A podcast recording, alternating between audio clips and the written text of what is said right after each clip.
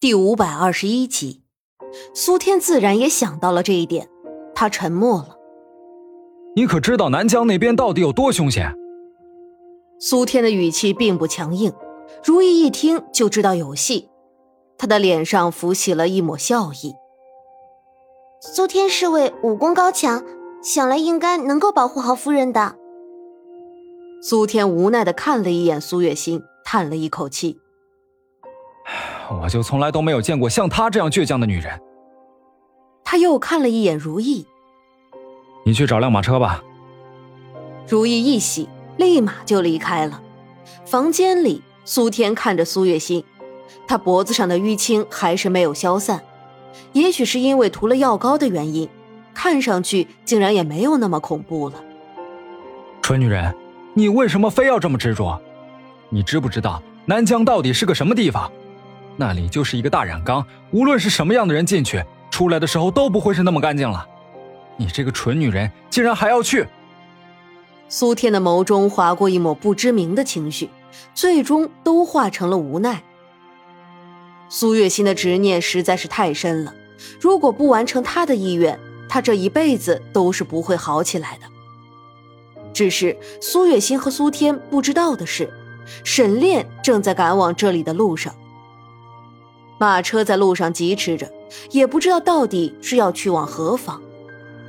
快点儿，再快点儿！男人不停的催促着，他现在无比的想要见到他的心儿。我们还有多久才能见到沈夫人？沈维的面上虽然不显，但是心里是和沈炼一样的激动。快了，就快了。马车依旧没有停下。上面载着的两个急切的想要见到苏月心的人，而苏月心也已经被两个人抬上了马车。在这期间，他醒过一次，很迷糊。苏月心觉得自己有些不舒服，因为他现在是坐在颠簸的马车里。一直在昏睡的苏月心反应很迟钝，直到过去了很长的时间。他才发现自己这是在马车里。我们这是要去哪儿？苏月心后知后觉的问。去南疆。回答他的人是苏天。如意一直扶着他，并没有说话。真，真的吗？苏月心虽然病得连说话都难，但仍然能够听出他语气里的喜悦。不知为何。苏天只觉得自己的心里很闷，闷得慌。好了，你好好养病，不然的话我就不带你去了。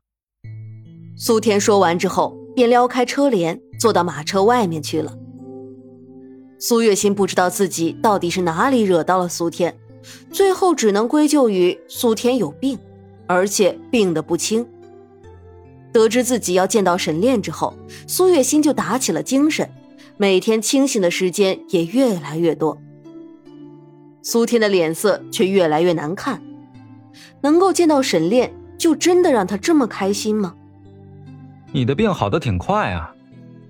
苏天看了一眼苏月心日渐红润的脸颊，不知道为什么就说出了这句话：“你的病倒是越发的严重了吗？”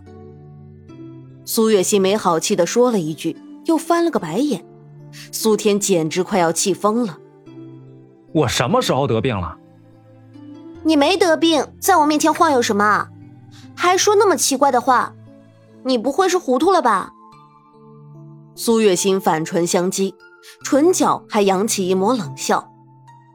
你，苏天被苏月心这番话堵得一个字都说不出来了。他以前怎么没有发现苏月心这么的伶牙俐齿啊？苏大人，你还有事吗？没事的话就请你出去吧，不要再进来了。我现在一看到你的脸就呼吸不畅，万一再给我气出个好歹来，到了沈炼面前，你可吃罪不起哦。苏月心的那一番话说的很顺畅，完全不像是得了病的人。苏天气的脸色发青，却还是一句话都说不出来。如意在一旁偷笑。苏天和苏月心根本就是一对冤家，一见面就吵，不吵就不痛快。最终，苏天狠狠地瞪了一眼苏月心，还是出去了。在知道自己要见到沈炼之后，苏月心就一直清醒着，而且身体也在渐渐的恢复。如意看在眼里，心里也是庆幸的。幸亏他说服苏天，让他带着苏月心去南疆，不然的话，恐怕苏月心还是会像之前那样一病不起吧。马车行驶了十天左右，才终于进入了南疆界内。也不知道苏天使了什么手段，竟然让那守城的侍卫乖乖的让开了路，而苏月心总算是如愿的到达了南疆。二公子，马车也不知道行驶到了什么地方，苏月心只是迷迷糊糊的听到了一句“二公子”。苏月心有些疑惑，谁是二公子？马车里那位是一个重要的人物，但是不能让父皇知道，明白了吗？苏天说着，面上的表情变得严肃起来。是。手下的人立刻颔首道：“苏天交代好了一切，这才笑了。”苏月心迷迷糊糊的听得不是很清楚，但是他知道苏天的身份大概是不简单的，他的心里不知道为什么变得有些凝重了起来。苏天他，到底是谁？我们走吧。苏天掀开车帘，对着苏月心道：“苏月心抬头看了一眼苏天，眸中多了两分惊恐。你是谁？这个问题该你知道的时候，你一定会知道的。但是现在是我无可奉告。”苏天轻笑着，面上的表情却还是未变。他甚至将苏月心拉了下来。苏月心的身体已经恢复的差不多了。脖子上的痕迹，若是不仔细看的话，还真的看不出来。当他的面容展露在众人面前的时候，众人都是一惊。这是从哪来的一个绝色美人？长得可真好看啊！走吧。苏天一直都知道苏月心的美貌，但是他一直看中的就不是苏月心的容貌。皮面嘛，不过就是一张皮，长得再好看，几十年之后。也一样会化成齑粉。这位美人是谁？我怎生从未见过呀？不知道从哪儿冒出来一道欠扁的声音。苏月心循着声音看过去，看到了一个穿着红色长袍的年轻男子。那男子的脸上还带着笑意，是那种不怀好意的笑。苏月心对于这样的人一向都没有什么好感。更何况，一个男子竟然穿着红袍，一看就知道是个不正经的。美人儿，是不是觉得我长得好看？男子见苏月心看着他，脸上的笑意更深，并且不怕死的上来想要握苏月心的手。他当然是没有得逞，他的手刚伸出去就被苏天打落了。沈从，如果你的那只手不想要了，你可以再试一试。苏天的脸上带着嗜血的笑，明眼人一看就知道他是生气了。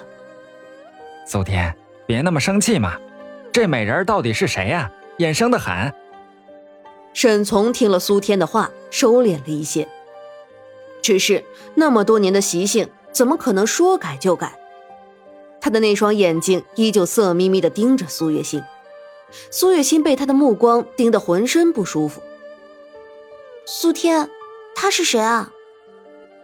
苏月心悄悄的问。